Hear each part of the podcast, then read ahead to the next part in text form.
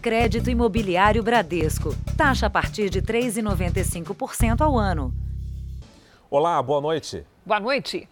Uma facção criminosa brasileira lucra alto com o tráfico, também nos presídios do país. No interior de São Paulo, menores de idade estavam sendo contratados para arremessar drogas e armas para dentro da cadeia. 15 pessoas foram presas hoje em uma operação contra a quadrilha.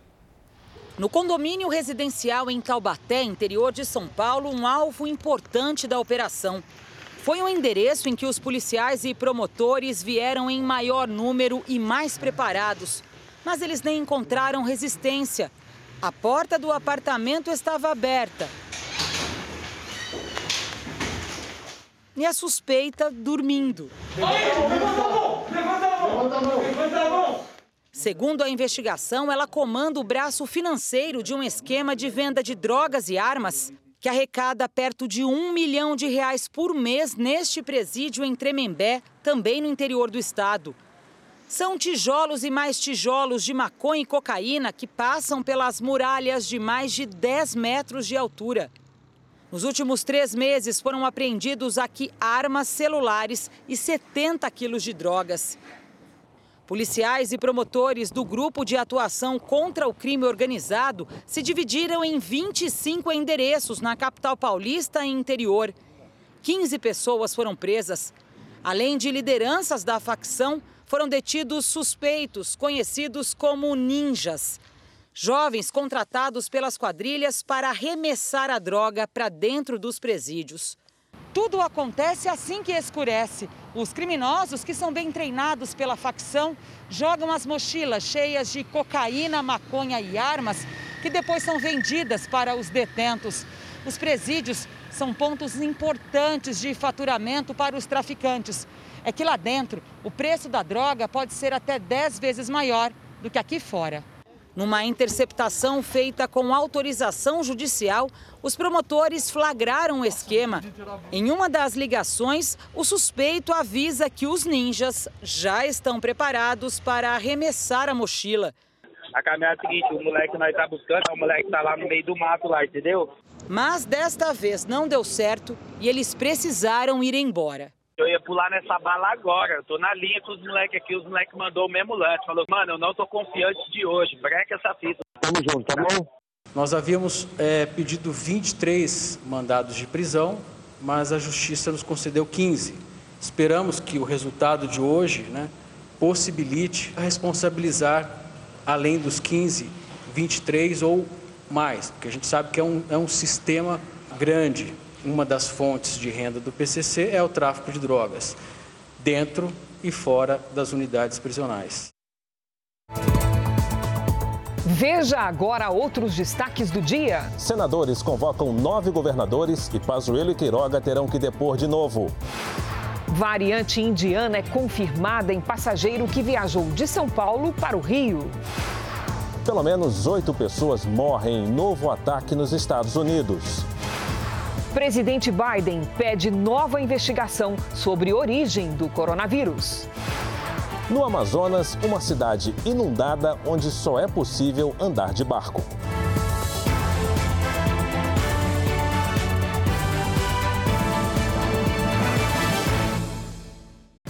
Oferecimento Bradesco. Experimente o futuro hoje.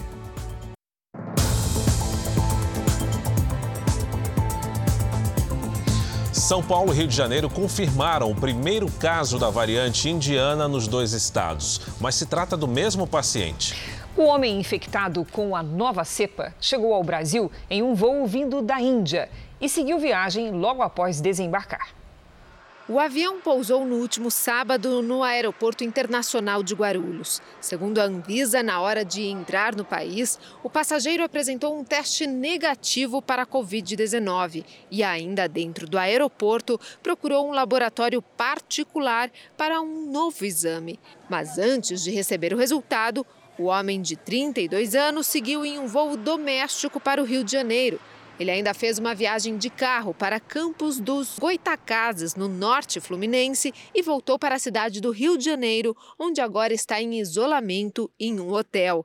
Criticada por não ter mantido passageiro em quarentena em São Paulo, a Anvisa diz que não tem competência para o monitoramento de pessoas em trânsito entre estados e municípios.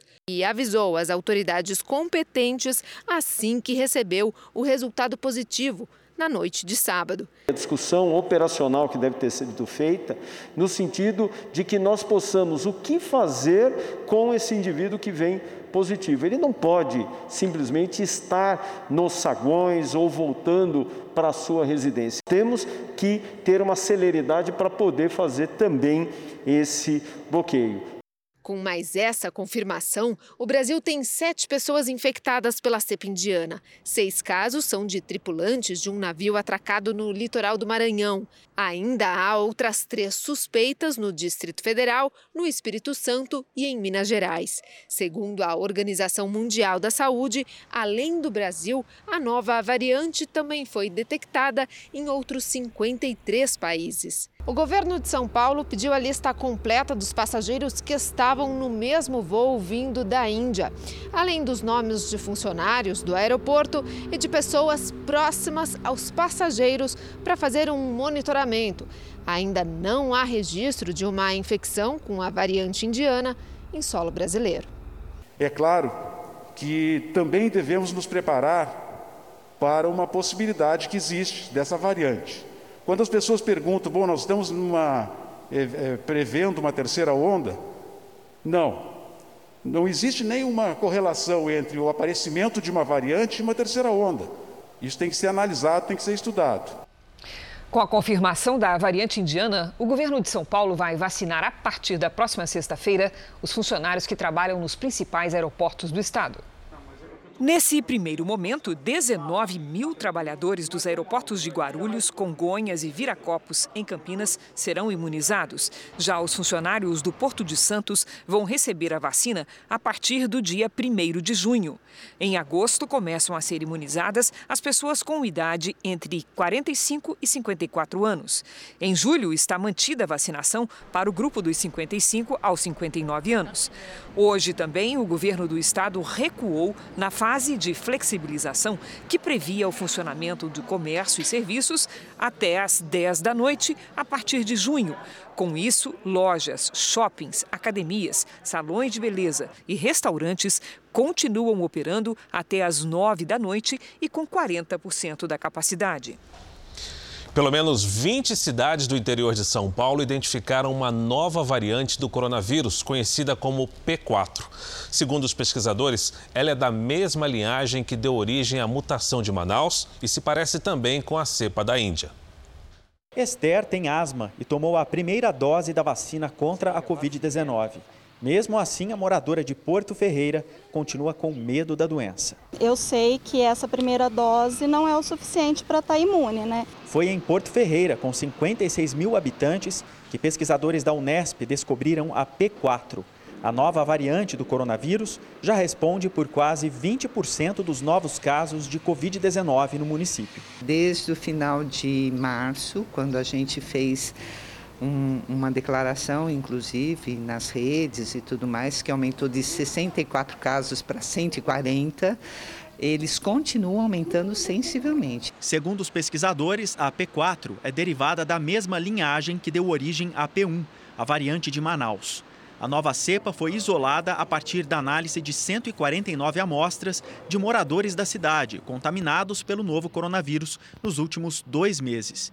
Pesquisador da Unesp, que ajudou a identificar a variante, ainda não sabe se a P4 é mais agressiva ou mais contagiosa, mas diz que a mutação é parecida com a da Índia. Por ela se destacar, por ela estar tá aumentando o número de casos, a gente pode inferir que ela tem alguma vantagem em relação às outras. A nova variante já foi encontrada em amostras de outros 20 municípios do estado de São Paulo. Apesar do potencial de contágio ser desconhecido pelos pesquisadores, a situação é de alerta. E o fator principal é o fator aglomeração, o fator que as pessoas parecem que esqueceram do, da gravidade que nós estamos vivendo. Um estudo preliminar demonstra que a Coronavac é menos eficaz para quem tem mais de 80 anos. Segundo a pesquisa, acima dessa idade, a proteção com as duas doses de Coronavac cai a até 28%. Três meses que o sambista Nelson Sargento recebeu a segunda dose da vacina no Rio. Aos 96 anos, ele foi imunizado com a Coronavac. E mesmo cumprindo as recomendações de proteção, Nelson Sargento está internado desde a última sexta com a Covid-19. Gino, da dupla sertaneja com Geno, também ficou hospitalizado com a Covid. Ele tem 75 anos e também tomou as duas doses da Coronavac. Apesar do susto, Gino tranquilizou os fãs. Meus amigos, eu estou bem tratado demais aqui no hospital, bem cuidado e cada hora eu melhoro um pouquinho. Nesta semana, um estudo científico da Vebra Covid, grupo que reúne cientistas brasileiros e estrangeiros, apontou uma menor efetividade da Coronavac em idosos. A pesquisa constata que a taxa de proteção da vacina cai conforme a idade avança. Ela varia pouco mais de 60% na faixa etária dos 70 aos 74 anos e cai para até 28% para quem tem acima de 80 anos. Mesmo assim, os responsáveis pelo estudo tranquilizam a população. Nesse momento, não há recomendação para quem tem mais de 80 anos tomar uma dose extra de Coronavac ou a produzida por outro fabricante. Mas o Programa Nacional de Imunização já discute a possibilidade de revacinar esse grupo de idosos. Isso deve sair nos próximos dias ou semanas, a depender da disponibilidade é, de vacinas. Mas melhor é, do que outra vacina é, é, ter qualquer vacina, né? O presidente do Instituto Butantan reafirmou hoje a eficiência da Coronavac e relativizou a importância do estudo do Vebra Covid. Todos os estudos que o Butantan tem feito, e são muitos, tá? aqui no Brasil, na cidade de São Paulo, no município de Serrana, no estado do Ceará e também no Chile, mostram que essa vacina tem uma alta eficiência, ou seja, ela é capaz de proteger contra os sintomas da doença, contra as internações e contra os óbitos, em todas as faixas etárias acima de 18 anos, inclusive nos idosos. Outra orientação importante é seguida à risca pelo seu José, de 83 anos. Ele tomou a primeira dose da Coronavac no dia 9 de fevereiro e a segunda no início de março. Mesmo assim, se protege só é, saindo quando é necessário e quando saio sempre protegido com máscara e uso constante de álcool gel. O Jornal da Record traz os números de hoje da pandemia. Segundo o Ministério da Saúde, o país tem 16 milhões 274 mil casos de Covid-19. São mais de 454 mil mortos. Foram 2.398 registros de mortes nas últimas 24 horas. Também entre ontem e hoje, 85 mil pessoas se recuperaram. No total, já são 14 milhões 733 mil pacientes curados e mais de 1 milhão e 86 mil seguem em acompanhamento. Ainda sobre a Covid-19, já nos Estados Unidos, a Casa Branca pediu um novo relatório ao Departamento de Inteligência do país sobre a origem do coronavírus. O, o documento deve ficar pronto em até 90 dias. O presidente Joe Biden afirmou que as agências estão divididas sobre o surgimento do vírus e quer uma conclusão definitiva. Um relatório anterior reacendeu a possibilidade de o coronavírus ter escapado de um laboratório provavelmente por acidente. A tese era defendida no passado pelo ex-presidente Donald Trump. Segundo os norte-americanos, Pequim omitiu o fato de que três cientistas do Instituto de Wuhan procuraram o atendimento médico em novembro de 2019. Esse poderia ser o momento inicial da pandemia. A China nega ter havido qualquer acidente. A Organização Mundial da Saúde realizou uma investigação sobre o assunto há alguns meses, mas sem conclusões definitivas. Um bebê de apenas quatro dias de vida foi salvo de um engasgo por um, por um policial militar rodoviário em Teófilo Otoni, no interior de Minas Gerais. A mãe tinha acabado de amamentar quando percebeu que a criança estava com dificuldades na respiração. O policial chega com o bebê, senta na cadeira e começa a fazer massagens. Primeiro nas costas, depois no peito. A mãe vem logo em seguida, com um pano nas mãos. O filho dela, de apenas quatro dias de vida, não conseguia respirar. O policial se aproxima do rosto do bebê e sopra as narinas. Na sequência, repete a massagem. Ela se ajoelha, chora e é amparada por uma amiga. Após alguns minutos, o alívio, o pequeno Heitor finalmente volta a respirar e, fora de perigo, retorna para os braços da mãe. Adriele mora em Teófilo Otoni, no interior de Minas Gerais, e estava a caminho do hospital quando o bebê engasgou pouco depois de mamar foi quando ela pediu ajuda ao policial, que usou os conhecimentos sobre primeiros socorros para reanimar a criança. O conhecimento teórico, o domínio da técnica é fundamental, mas como todos nós sabemos, no momento ali, no calor da emoção, é, vivenciar a situação é, real é completamente diferente. No dia seguinte, Adriele reencontrou os policiais. Eu queria agradecer muito do fundo do meu coração dizer que eles foram os heróis que conseguiu trazer meu filho de volta. Depois do susto, Adriele agora só pensa em aproveitar cada momento com o filho. Deu um alívio, muito alívio no meu coração. Veja daqui a pouco. Quadrilha pode ter lesado até 100 beneficiários do INSS. E também, com o aumento da fome, famílias pedem comida na frente de mercados e lojas de alimentos.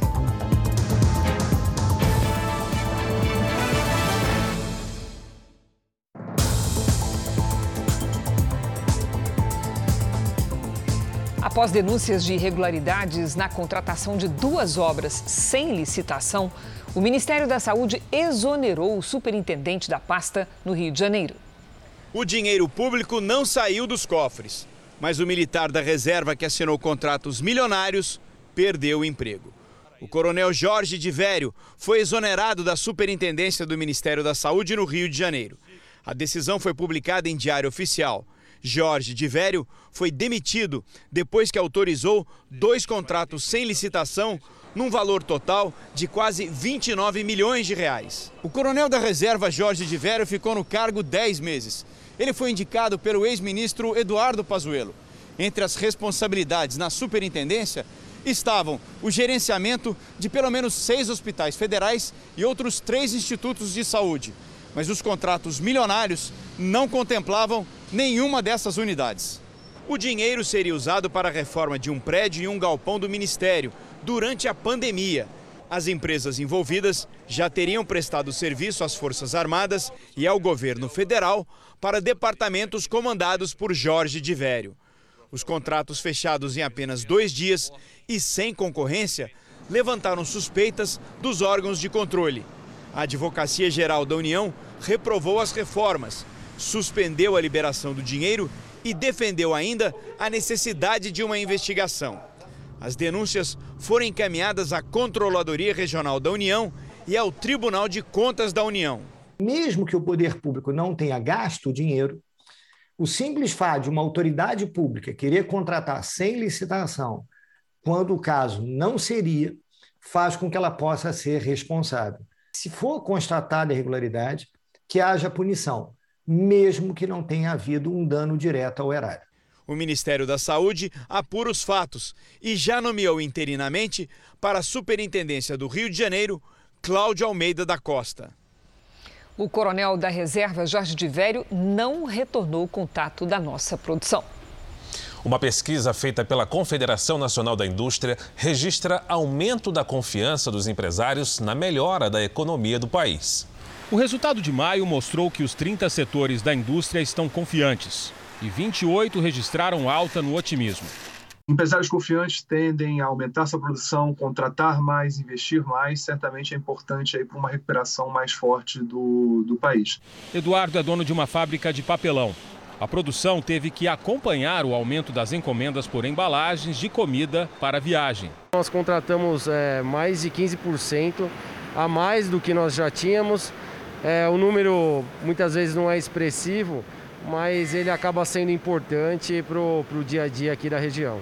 Os setores que mais mostraram confiança no mercado foram metalurgia, que passou de 33 pontos em 2020 para 63 em 2021, máquinas e equipamentos de 33 para 62 pontos e o setor de químicos, que cresceu de 33 para 61. A pontuação vai até 100, sendo que a postura otimista é aquela acima de 50. A pesquisa da Confederação Nacional da Indústria mostra que as grandes empresas registraram a maior alta da confiança, atingindo 55 pontos. As médias empresas vêm em segundo, com 53 pontos, e em terceiro lugar, as pequenas empresas, com 51 pontos. Aqui na fábrica do Eduardo, boa parte desse ânimo para crescer vem da aposta na vacina. Nós entendemos que a hora que realmente todos estiverem vacinados, é, vai haver uma demanda muito maior do que já está acontecendo.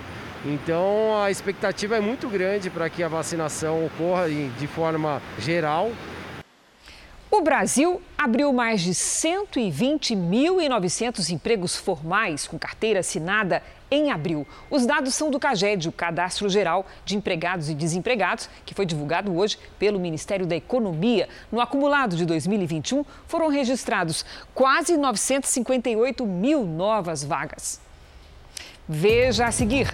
Atirador invade pátio ferroviário e mata funcionários nos Estados Unidos. Ainda nesta edição, as ruas desapareceram e o trânsito é de barcos na cidade engolida pelas águas no Amazonas.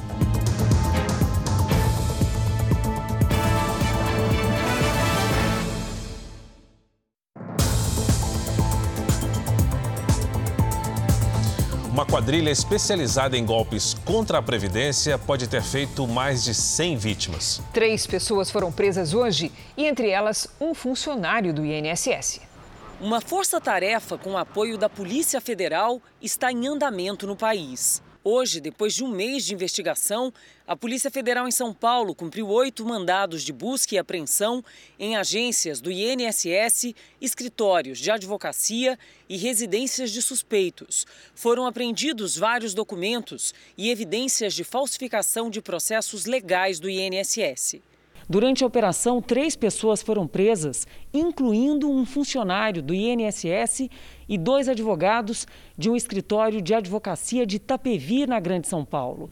As investigações ainda continuam, mas a Polícia Federal acredita que mais de 100 pessoas tenham sido lesadas pela quadrilha. Ele tinha uma estratégia é, engenhosa e ao mesmo tempo cruel. Ele dizia que o indeferimento tinha acontecido porque o, alguém no INSS é, não tinha ido muito com a cara daquela pessoa, né? ou porque o INSS não funcionava bem. Ele apresentava um panfleto de um escritório né? que era gerenciado por um advogado e pelo próprio filho dele. O pente fino feito pela Polícia Federal com informações da Previdência tem como objetivo encontrar e prender fraudadores em todo o país. Além da ajuda da polícia, o INSS conta inclusive com um grupo de inteligência em parceria com o Ministério Público. O trabalho tem o apoio de cartórios, que agora tem no máximo 24 horas para fazer notificações e evitar fraudes. Em apenas um ano, foram 960 milhões de reais que deixaram de ser desviados. A gente projeta é o que seria pago em anos vindouros caso o esquema não tivesse sido é, é, detectado e desarticulado pela Polícia Federal. De 2015 até agora, a economia aos cofres da Previdência superou 2 bilhões e meio de reais em golpes que foram evitados e quadrilhas desarticuladas. A fome chegou à casa de quase 20 milhões de brasileiros. O reflexo disso é visto também nas ruas, com o um aumento de pessoas pedindo ajuda na porta de lojas, supermercados e padarias. Uma porção de arroz, outra de ensopado e um pacote de linguiça. É o que Cícera vai tentar levar para casa hoje. Mas ela não veio ao mercado para comprar.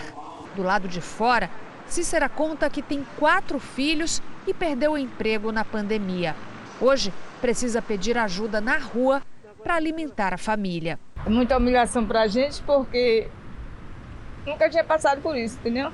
Éder era ajudante de pedreiro Hoje precisa de ajuda para levar comida para casa. Enquanto a esposa pede alimentos no supermercado, ele tenta a sorte no trânsito. Depende muito do, do dia que não tem a gente para poder a gente levar um dinheiro para casa também, né?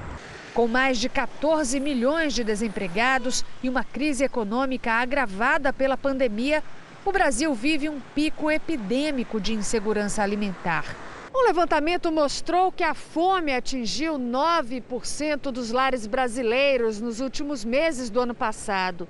E essa é hoje a situação de 19 milhões de pessoas no país.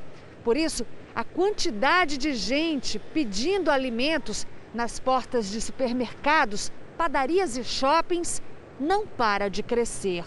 Anderson mora na periferia de Salvador, mas todo dia vem com a família para os bairros mais nobres, onde pede ajuda. A pessoa diz que é para usar droga, mas não é. A pessoa tem que entender que todos nós passamos por dificuldade, uma situação, né? A ocupação de UTIs volta a atingir índices acima de 90% em muitos estados e cidades do país. Em alguns pontos do interior de São Paulo, já faltam vagas em hospitais. É nesse posto de saúde em Brodowski, interior de São Paulo, em leitos improvisados, que há cinco dias os pais de Lucas esperam vaga em hospital. O casal foi diagnosticado com a Covid-19. Minha mãe sempre foi batalhadora, ela não merece sofrer assim. Hoje cedo ela estava pedindo para ser entubada de tanta dor que ela estava. A ocupação de leitos de UTI no estado de São Paulo voltou a ficar acima dos 80%. Aqui no interior, a situação é um pouco mais grave. O Hospital das Clínicas, que recebe pacientes de 26 cidades, hoje está com 78 leitos ocupados. E a falta de vagas em UTIs para pacientes com Covid já é registrada em boa parte do país. Os estados de Mato Grosso do Sul, Paraná, Rio de Janeiro e Piauí registram os maiores índices de ocupação, seguidos de Rio Grande do Sul, Minas Gerais, Bahia, Paraíba e Tocantins. No Maranhão, a taxa estadual não foi calculada, mas na capital São Luís, o número chega a 90%. Na região de Ribeirão Preto, 16 cidades adotam a partir de amanhã um sistema com medidas mais restritivas. Hoje, houve fila em supermercados para comprar comida. Para ser sincera, está prejudicando demais, né? O, o comércio em geral. Mas assim, a gente vê por outro lado também o quão pode ser importante né, essa atitude. E o ministro da Saúde não descarta a possibilidade de uma terceira onda da transmissão do coronavírus no Brasil. Marcelo Queiroga demonstrou hoje preocupação com a variante indiana. A declaração do ministro foi dada durante uma audiência pública na Câmara dos Deputados. Estávamos com medida de bloqueio. E aí, como houve uma redução da pressão sobre o sistema de saúde, mais disponibilidade de leite de UTI, então se flexibiliza. Então, quando se flexibiliza, pode haver uma tendência de aumento de casos. Se essa tendência de aumento de casos ela é desmesurada, isso vai se refletir sobre um novo, uma nova pressão sobre o sistema de saúde, mas também pode ser fruto de uma variante, por exemplo. Nós não temos essa resposta ainda. Aos deputados, Queiroga afirmou ainda que o Ministério da Saúde está vigilante para orientar os governos locais sobre medidas para evitar uma terceira onda da Covid-19 no país. De acordo com a situação epidemiológica de cada região, de cada município, pode ser necessário é, que se adote algum tipo de medida mais restritiva que fica a cargo da autoridade sanitária municipal, até pelo caráter continental do nosso país. Cabe ao Ministério da Saúde ficar vigilante com as medidas de vigilância em saúde para que nós possamos orientar e vamos trabalhar juntos para procurar evitar que haja essa terceira onda. O ministro voltou a falar sobre aumentar o número de testes para detectar o vírus e revelou que o método poderá ser aplicado em até 20 milhões de brasileiros por mês. A estratégia é testar pacientes com sintomas da doença que chegam para um primeiro atendimento no SUS e isolar quem apresentar resultado positivo. O Jornal da Record traz agora os dados sobre o andamento da vacinação em todo o país.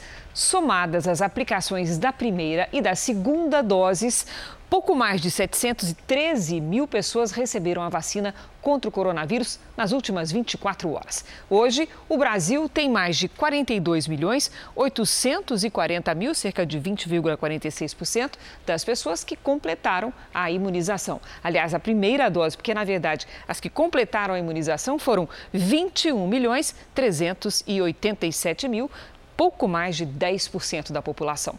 A Bahia, que registrou mais de 5 mil casos da Covid-19 e 120 mortes nas últimas 24 horas, aplicou a primeira dose do imunizante em 21,66% dos moradores do estado. O Acre recebeu mais dois lotes das vacinas AstraZeneca Oxford e Pfizer. Em todo o estado, 130.133 pessoas receberam a primeira dose, o que equivale a 14,55% dos habitantes. O Paraná, que registrou quase 6 mil novos casos e 113 mortes nas últimas 24 horas, já vacinou 20,09% da população, cerca de 2 milhões 314 mil pessoas. Minas Gerais também recebeu novos lotes de imunizantes.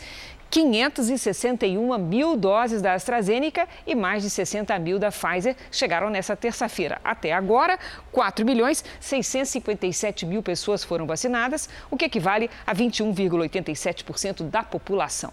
No portal r7.com, você pode acompanhar a situação de todos os estados no nosso mapa interativo. E o Brasil recebeu agora à noite um carregamento com mais 629 mil doses da vacina da Pfizer contra a Covid-19. O lote chegou no aeroporto de Viracopos, em Campinas, no interior de São Paulo. Com essas doses, o país conta com quase 3 milhões e meio de vacinas da farmacêutica. Em junho, está prevista a entrega de mais 12 milhões de doses da Pfizer ao Ministério da Saúde. Na Alemanha, cientistas dizem ter descoberto a causa dos raros coágulos sanguíneos desenvolvidos em algumas pessoas que tomaram as vacinas da Janssen e da AstraZeneca Oxford. A boa notícia é que, segundo eles, é possível corrigir o problema. As duas vacinas agem contra a chamada proteína spike, responsável pela adesão do coronavírus às células do corpo humano.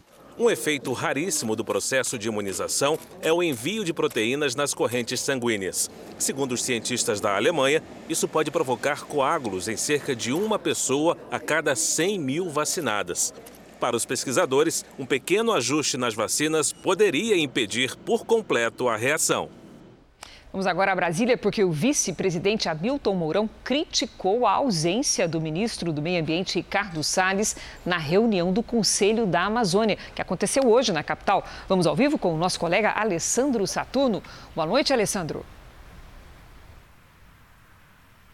Olá, Cris. Boa noite para você, para o FAR e a todos que nos assistem. Essa foi a quinta reunião do Conselho Nacional da Amazônia. O vice-presidente Hamilton Mourão, que é o chefe do Conselho, disse que durante os meses de março, abril e maio, a situação do desmatamento na Amazônia piorou bastante. O governo federal estuda, inclusive, a possibilidade de acionar as Forças Armadas para cuidar da fiscalização ambiental. Durante a entrevista, o vice-presidente se mostrou bastante contrariado com a ausência do ministro do Meio Ambiente, Ricardo Salles. Hamilton Mourão afirmou que o ministério mais importante sequer enviou um representante para a reunião. Ele terminou a entrevista coletiva dizendo que tal atitude representa uma verdadeira falta de educação. Cris Fara. Obrigada, Alessandro. A Polícia Federal fez uma operação no Pará para impedir o garimpo ilegal em terras indígenas. A operação aconteceu nas reservas indígenas Mundurucus e Sai Cinza, as duas maiores da região de Jacareacanga, no sudoeste do Pará. A área é de difícil acesso. Três helicópteros foram usados para levar os agentes federais até os garimpos, que foram abandonados às pressas. Acampamentos foram desmontados e maquinários queimados. Foram quase seis meses de investigação até conseguir identificar os locais exatos dos acampamentos. Os policiais federais tiveram a ajuda de indígenas que denunciaram as ações dos garimpeiros. Os principais crimes identificados nas áreas foram associação criminosa, exploração ilegal e poluição ao meio ambiente, já que os garimpeiros utilizavam o mercúrio, que pode ter contaminado os rios da região. Em Jacareacanga, um grupo protestou contra a operação. Os manifestantes fecharam a estrada que dá acesso à cidade e ameaçaram invadir a sede da Polícia Federal. Bombas de efeito moral foram atiradas de um helicóptero para liberar a rodovia e dispersar as pessoas. Outono e inverno são estações conhecidas pelo tempo seco. A umidade relativa do ar bateu recordes negativos nos últimos dias. Nesta quarta-feira, a capital paulista registrou a tarde mais seca do ano. Vamos conversar com a Lidiane Sayuri. Lidia, esse cenário, tudo bem, Lidia? Boa noite. Esse cenário vai mudar nos próximos dias? Muda no fim de semana, viu, Cris? Boa noite para você, para o Fara, para quem nos acompanha. Olha só, esse tempo também tem seu lado bom. Tempo seco, um céu sem nuvens, nos permitem abrir a janela aqui do Mapa Tempo para esse espetáculo. A segunda e maior superlua de 2021 Aí, está em cena. É o momento que a lua cheia fica mais próxima da Terra. Agora, de volta aqui à superfície, é bom andarmos com aquele kit: garrafinha de água e soro fisiológico, viu? Nesta quinta-feira, o ar seco ganha ainda mais força no interior do país. E a umidade fica de novo abaixo dos 20% no Sudeste, Centro-Norte e no interior do Nordeste. Além da péssima qualidade do ar, o tempo seco aumenta o risco de queimadas. Na região Nordeste, o número de incêndios aumentou 82% em relação ao mesmo período do ano passado. Chuva mesmo agora só no norte do país. Vamos às máximas. Em Palmas, 34, em Fortaleza, 32 e no Rio de Janeiro, 28. Em São Paulo, tempo seco e máxima amanhã de 27 graus. E o tempo delivery, Lidiane, começa com Robson de Londrina, no Paraná. Vamos lá, Robson, para você se programar.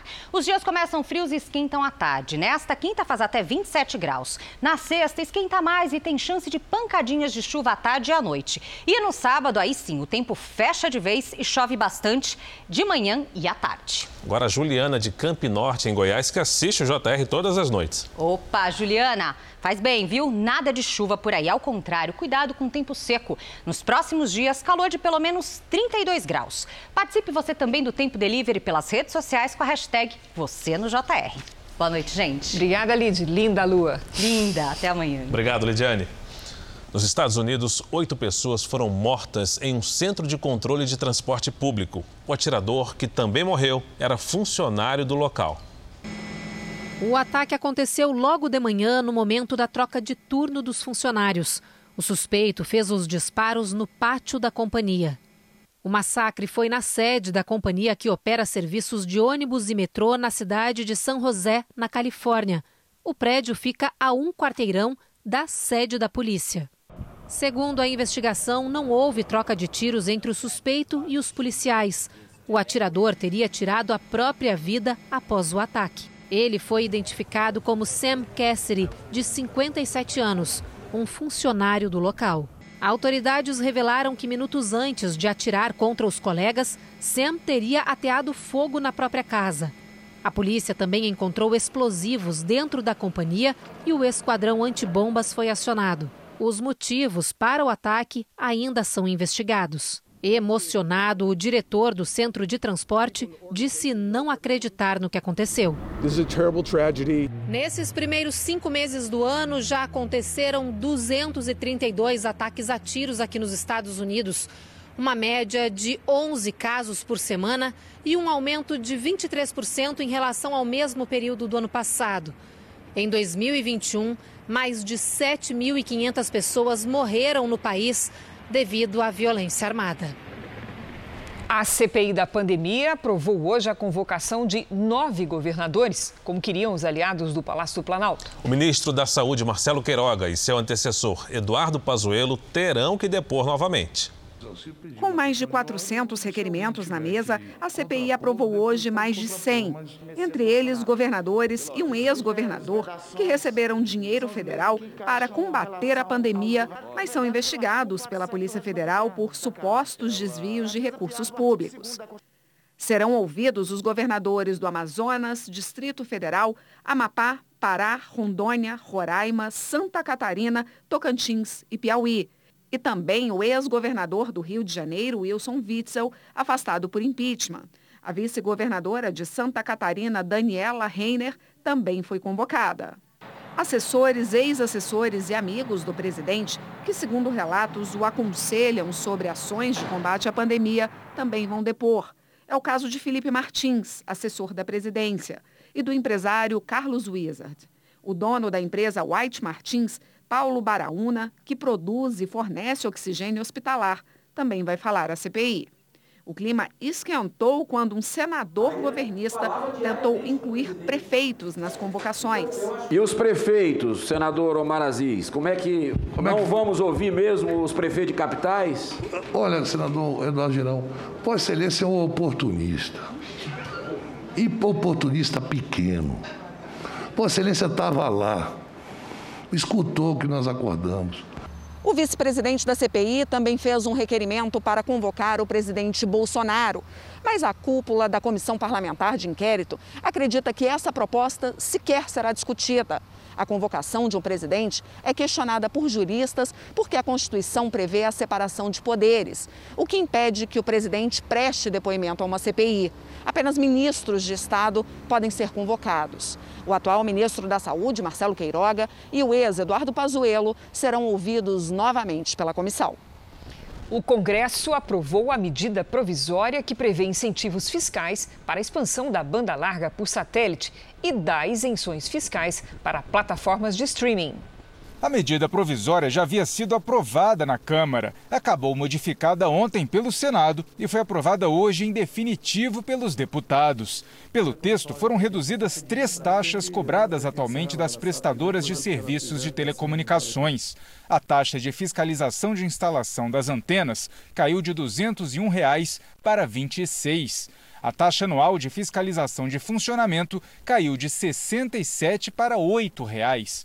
O valor anual da contribuição para o fomento da radiodifusão pública cai de 10 reais para R$ 1,34.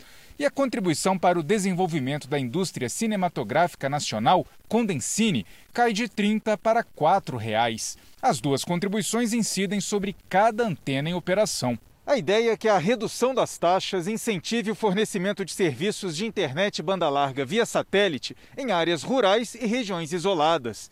Em muitos desses locais, até hoje, os moradores não têm acesso à rede. Uma das emendas ao texto original da medida provisória autoriza as retransmissoras nos municípios da Amazônia Legal a inserir mais três horas de conteúdo jornalístico à programação local.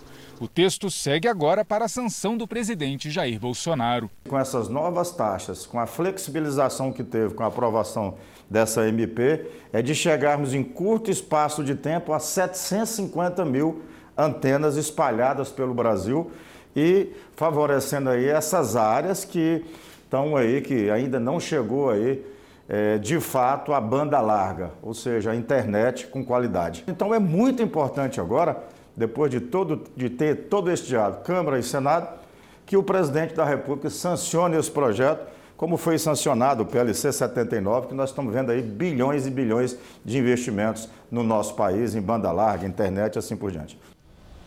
Desembarcou hoje em São Paulo mais um grupo de brasileiros ligados à Igreja Universal que vivia em Angola. Foram 18 pessoas no total. A maioria, mulheres que faziam trabalhos sociais há anos no país africano e voltaram para reencontrar os maridos, pastores que foram expulsos de forma arbitrária nas últimas semanas. O painel logo anunciou o atraso, horas que demoraram para passar.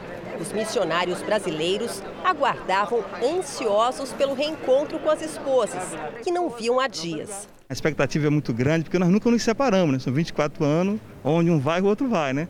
E agora essa separação não foi fácil, mas tá, está, tá chegando, que é o mais importante. Ela chegando é só felicidade, alegria. Em 12 anos de casamento, o pastor Michael também nunca passou tanto tempo separado da esposa Elisângela. A saudade é muito grande, né? A expectativa de vê-la é, é muito grande, contando mesmo os minutos, os segundos para vê-la. O momento do desembarque foi emocionante, com homenagens e muito carinho.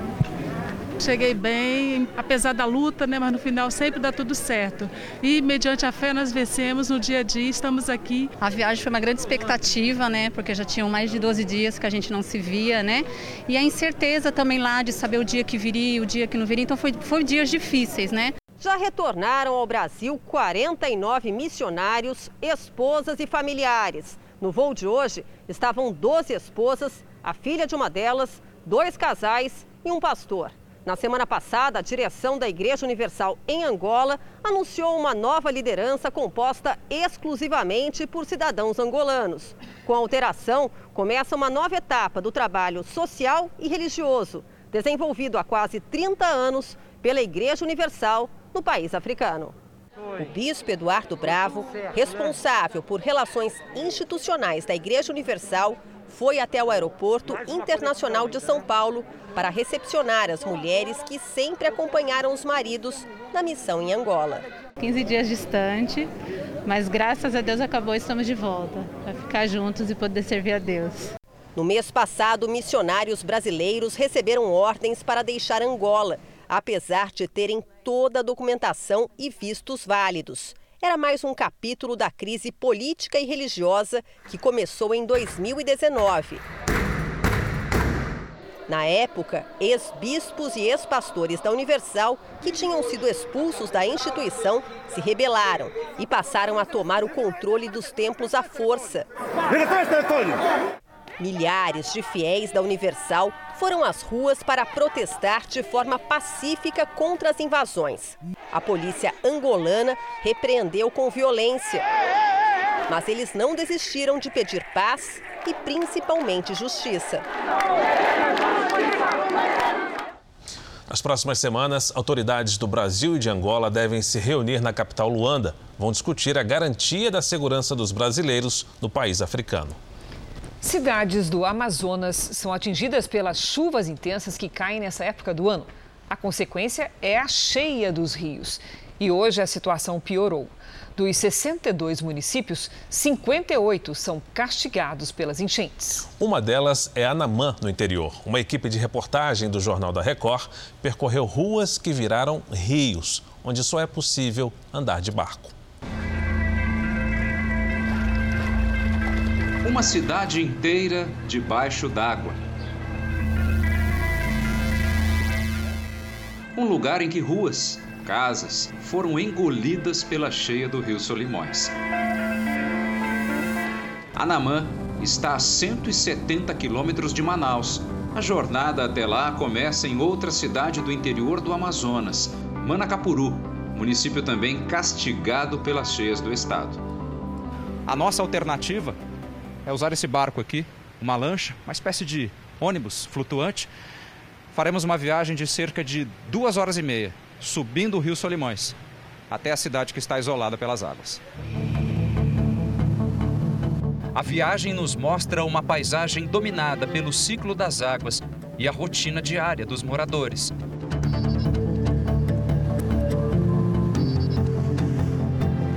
Anamã Município com 12 mil habitantes está de frente para um braço dos Solimões.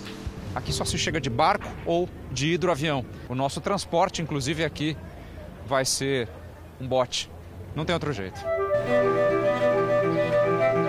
Não à toa, Anamã é conhecida como a Veneza do Amazonas, uma alusão à Veneza lá da Itália, entrecortada por canais.